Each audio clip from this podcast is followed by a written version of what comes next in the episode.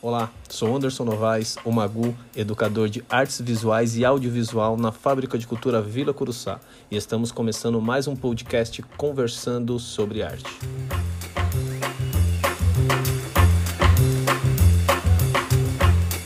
Dando continuidade ao podcast Conversando sobre Artes, onde eu converso com aprendizes e ex-aprendizes, não só do ateliê de audiovisual e artes visuais, mas aprendizes que fizeram história na fábrica de cultura, que tem um vínculo ainda com esse lugar, que passaram por lá, alguns que estão, alguns que trabalharam e até trabalham e seguiram uma carreira nas artes. Hoje eu entrevisto Guilherme Rusinei. Ele nunca foi meu aprendiz na fábrica de cultura, mas a gente acabou desenvolvendo uma amizade nesses anos e anos aí, trabalhando junto. Guilherme, seja bem-vindo. É, fico muito feliz de você ter topado aí conversar se apresente aí, a voz é sua. Pode falar um pouco quem é o Guilherme, quem é o Guilherme na Fábrica de Cultura também. Opa, eu que fico muito grato. É... Olá a todos. Prazer, eu sou Guilherme Rusney, tenho 23 anos. Dei início na Fábrica de Cultura no ano de 2012. Passei por diversos cursos, diversos ateliês, workshops. Entre eles, um que, que eu mais gostei, que quis dar continuidade, foi o circo e o teatro. Foram áreas que que eu verdadeiramente me encontrei, me descobri. Aliás, cada curso que eu fiz ali dentro foi uma descoberta, né? Bom, eu conheci a fábrica de cultura por vista, né? Eu moro num, numa região que, que é um pouco baixa e a região que a fábrica localiza é um lugar alto, né? Eu tô, digamos, a um pouco mais de dois quilômetros da fábrica. Eu sempre vi um prédio branco, grande, e sempre tive curiosidade em saber o que que era. E eu via pessoas falando, ah, é lugar que tem show, é lugar que tem curso, tem dança, essas coisas. Eu fiquei meio intrigado. Falei, poxa, aqui na região tem isso? Como assim? E aí, quando foi no ano de 2012, eu fui lá na fábrica atrás de, de karatê, na verdade. E eu procurei, queria saber se tinha karatê lá, e não tinha, e tinha capoeira. E eu perguntei, mas qual era o valor do, do, do, do curso, do treino? E ela falou assim: não, todos os cursos aqui são totalmente gratuitos. Eu falei, é sério isso? E aí foi um choque para mim. Eu falei, como assim? todos os cursos gratuitos aqui na região, na comunidade, na quebrada, peraí. Aí foi onde eu falei, não, eu quero fazer capoeira.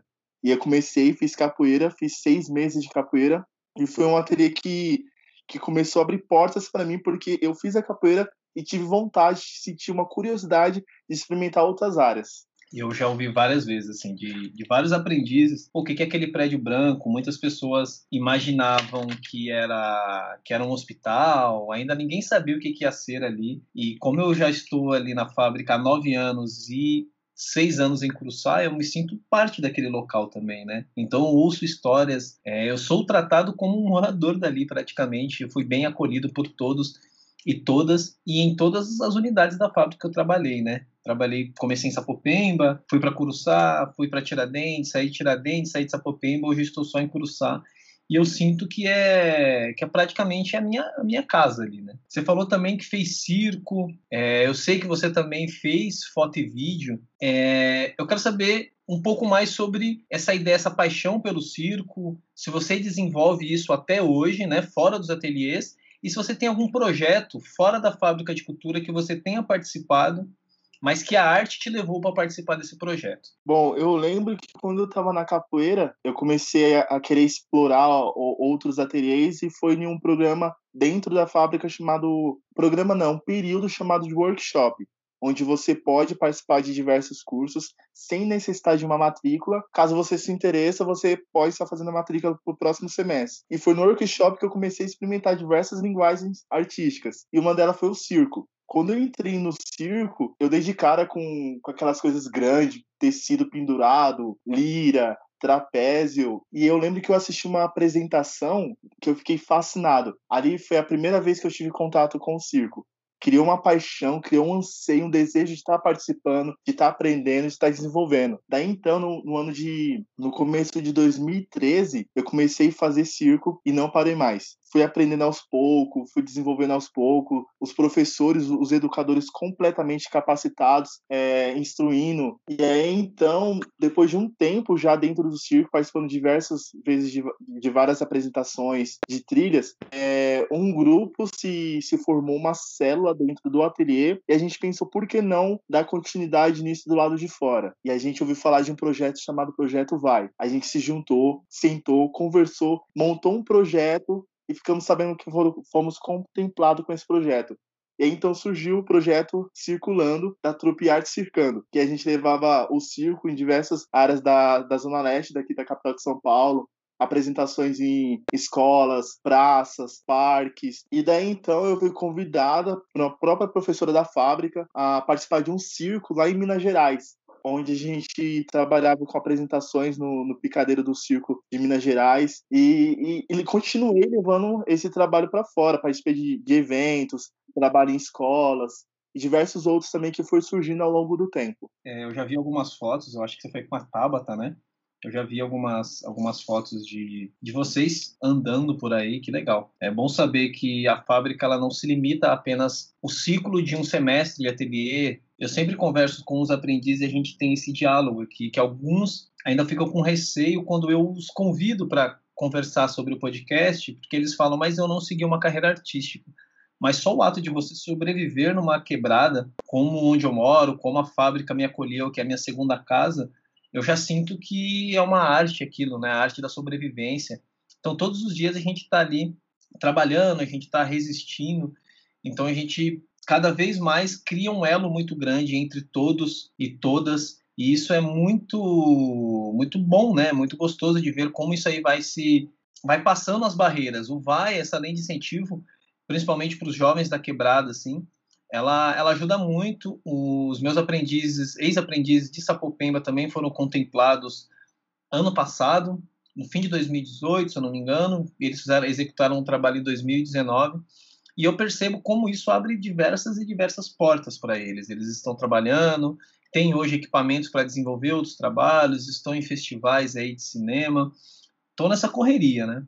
Você também, além de ter, ter passado como um aprendiz ali, na fábrica de cultura. Você foi monitor aprendiz e hoje você trabalha lá, né? E aí, como, como é para você essa experiência de conhecer como aprendiz e hoje você está dentro da equipe também, você convive com todos os educadores. Como é essa experiência para você de um lugar que você achou que ainda é, eram aulas pagas, você foi atrás do karatê e hoje você faz parte da equipe, né? Como é para você isso? É, eu confesso que de, de início foi algo bem impactante, porque eu via educadores, eu via o rapaz que entregava o lanche para os aprendizes, quando dava algum problema, quando dava alguma falha na chamada, na lista, quando o nome não estava na lista, subia lá em cima, no sexto andar do prédio, tinha uma equipe ali que orientava, que rapidamente resolvia qualquer problema que surgia. A fábrica sempre muito bem limpa, organizada, pessoas super competentes na entrada da fábrica, recepcionando, passando informação, pessoas fazendo empréstimo de livro, explicando, orientando. Surpreendente, algo muito incrível. E eu penso, como é que pode tudo isso funcionar perfeitamente? E aí, então, onde surge, é onde tem um programa dentro da fábrica chamado Monitor Aprendiz, que visa contratar um aprendiz que já faz parte do programa como, como aluno, e esse aluno ele passa a trabalhar durante meu período na fábrica e faz curso no outro período. E ali você participa, você, você vê como é a criação de tudo, você literalmente está nos bastidores é uma correria, é, é uma energia completamente diferente, é tudo muito organizado, tudo um ajudando o outro, e você vê o quanto uma equipe precisa da outra para fazer com que aquele prédio todo funcione. Eu fui muito bem recebido pela equipe, sou muito grato a eles por tudo. Estou lá até hoje, né? Eu saí depois é um contrato de um ano. Quando o contrato acaba, uma outra pessoa é contratada para poder girar o programa. E aí eu voltei agora como funcionário efetivo, sou auxiliar de atividades gerais, juntamente com a parte da formação. E é um grande prazer imenso fazer parte dessa equipe, porque foi o lugar que, que eu me descobri, foi o lugar que me acolheu, foi o lugar onde eu me achei no mundo. E, e é incrível como fazer tudo aquilo funcionar. É sempre um ajudando o outro, e lá você tem voz, você pode opinar, você fala, você escuta, você faz, todo mundo faz, e é algo incrível. Teoricamente, eu não fui um aprendiz né, da fábrica de cultura, mas eu acho que todos os ateliês acabam tornando o educador também um aprendiz.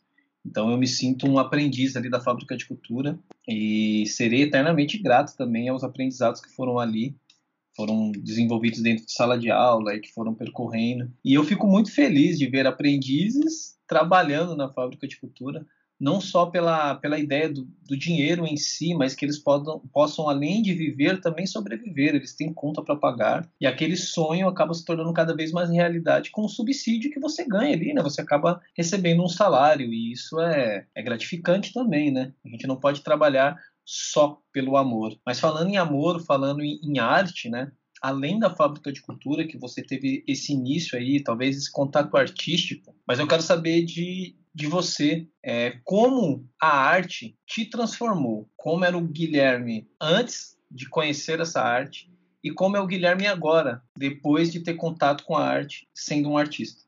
Bom, antes de eu conhecer a fábrica de cultura, eu era uma pessoa muito fechada, não gostava de me, não gostava de ter comunicação com as pessoas, tinha a mente muito reservada. E aos poucos eu fui conhecendo, fui aprendendo, desenvolvendo e eu posso falar uma coisa para você que a fábrica de cultura ela criou em mim sonhos, expectativas, realizações. É, esse contato que eu tive com a arte é fascinante, foi fascinante, continua sendo fascinante. Cada dia é uma descoberta nova, é um aprendizado novo, porque a cultura ela sempre se renova, essa arte ela sempre se renova dentro da gente. E quanto mais a gente acaba entrando mais nós queremos. Então eu posso falar para você que hoje eu sou uma pessoa que me comunico com as pessoas, sou disposto a fazer, a ouvir, a ensinar, a aprender e ela literalmente fez eu me achar, achar o meu lugar no mundo. E eu é uma coisa sensacional. Eu sou grato a tudo isso. Foi um lugar onde realmente eu pude me descobrir e que você acaba também adquirindo experiências, né? Você a arte ela tem o poder desse autoconhecimento. Você vai se conhecendo, você passou um processo de adolescência dentro da fábrica de cultura e praticando arte em si, além da fábrica, né? Além da fábrica, mesmo que aquilo fique em você, aquilo vai passando também e aquilo vai te afetando de uma maneira do afeto mesmo, né? Do carinho, do acolhimento e às vezes é uma carência ali na quebrada, né? Você morando ali também próximo à fábrica, eu sempre eu sempre sou de uma primícia assim que eu não gosto de falar artistas periféricos, porque artista é do mundo, né? A gente não é artista só da periferia, então a gente pode ser artista para todos os lugares, né? Mas enfrentam algumas algumas barreiras ao longo do caminho que isso torna a gente um pouco mais forte, acaba sendo preparado para uma guerra, mesmo que a gente não viva toda hora essa guerra, mas temos guerras interiores, exteriores, condições sociais. Então a gente acaba enfrentando isso todos os dias, né? Pensando no Guilherme que passou pela fábrica, Guilherme que começou com o intuito, se transformou, teve a arte ali na sua vida e hoje ele trilha outros caminhos. O que, que você pensa? Sei que é difícil a gente conseguir pensar no futuro, mas como você pensa na arte na sua vida para o futuro? Se você tem projetos com arte na sua vida? Muitas vezes, quando pessoas que, que, traba, que estudaram comigo na fábrica de cultura têm contato com pessoas até hoje, às vezes as pessoas falam assim: Guilherme, tem algo para fazer, vamos ali comigo, vamos ensinar tal pessoa, vamos fazer tal trabalho. Eu sempre estou disposto a, a querer dar continuidade, porque eu acredito que a arte ela não para, a arte ela dá continuidade ela engaja você a querer cada vez mais a participar. E eu lembro que no período que, que eu tive que sair da fábrica, até mesmo por, por questões de, de trabalhar, ter, ter uma remuneração do lado de fora, foi quando eu voltei né, para a fábrica para fazer parte da equipe. Mas quando eu saí, eu acabei entrando em uma outra área, é uma área que eu também me descobri dentro da fábrica de cultura, porque eu posso falar que, que lá você, você cria sonhos, você cria imaginações, e eu fui parar dentro de uma escola de formação de comissários de bordo. E lá dentro daquela escola eu, eu estudei é, diversas, diversas matérias, me formei como comissário, sou formado como comissário. E eu posso falar que a arte tem tudo a ver com isso, porque a arte ela te dá asas para voar, te dá, te apresenta imaginações para imaginar, para imaginar não só para imaginar, mas para você querer realizar. E toda vez quando aparece programas, quando aparece projetos, quando aparece pessoas que, que estudaram comigo, querendo fazer alguma coisa referente à arte, eu sempre dou de portas abertas para poder realizar, executar mostrar, ensinar e cada vez aprender, porque eu acredito que, que é um aprendizado que nunca para. É, a arte, ela pode ser vista de várias formas, né? E fico, fico feliz também por, pela sua carreira, pelo por como a arte te transformou. Eu acho que é isso, né? Eu acho que a arte ela te leva para um caminho que você sabe trilhar esse caminho. Nunca é só chegar em tal ponto, chegar em tal lugar mas esse caminho, esse caminho é esse processo, é isso que te enriquece, né? É isso que faz você descobrir, você errar. Às vezes, de um erro, você pega outro caminho, às vezes, pega um caminho mais longo que não é um atalho, mas também é um caminho artístico. E isso te faz ir para outros lugares, como você está voando em outros, outras áreas também. E tudo isso é válido, né? A gente se prepara. E, bom, a gente está praticamente aí chegando no nosso, no nosso final. Caso, você, caso eu não tenha perguntado algo para você que você queira falar, mas também, além disso, eu te peço para conversar agora como se estivesse conversando diretamente com as pessoas que irão ouvir esse podcast. É, eu quero que você dê as suas considerações finais aí, que você fale direto com essas pessoas. Então, do mesmo jeito que nós começamos com a sua fala de apresentação, você também agora tem essa fala de encerramento desse podcast. E aí você pode falar com essas pessoas, falar algo que eu não te perguntei durante esse tempo que conversamos. A Fábrica de Cultura é um espaço inovador.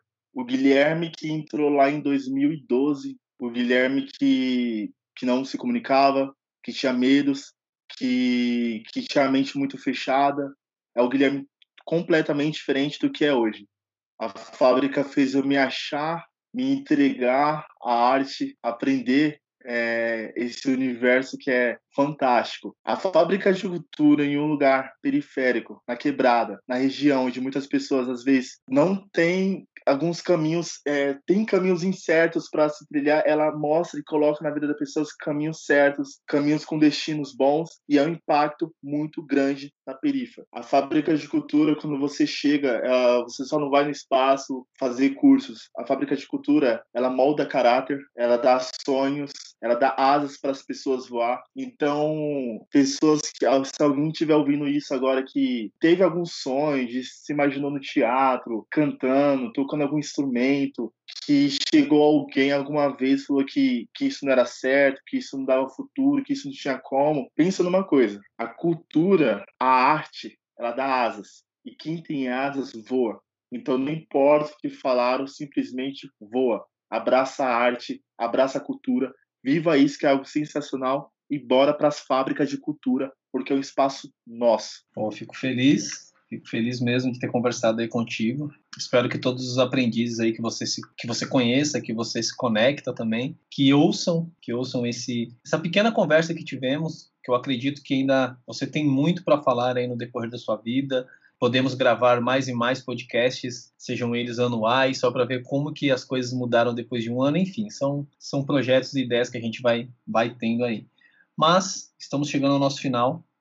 Fico muito feliz e honrado aí de ter, ter compartilhado um pouco, ter conhecido um pouco também da sua vida, sua vida como artista, sua vida como aprendiz, sua vida como monitor e a sua vida como ser humano também, né? Além das fábricas de cultura. Bom, sou Anderson Novaes, o Magu, educador de audiovisual e artes visuais na Fábrica de Cultura Vila Curuçá. E hoje eu tive o prazer de conversar com um aprendiz, um monitor aprendiz, um artista, Guilherme Rusinei. Valeu, Guilherme. Muito obrigado pela conversa. Eu que agradeço. Obrigadão, Magu. Foi um grande prazer.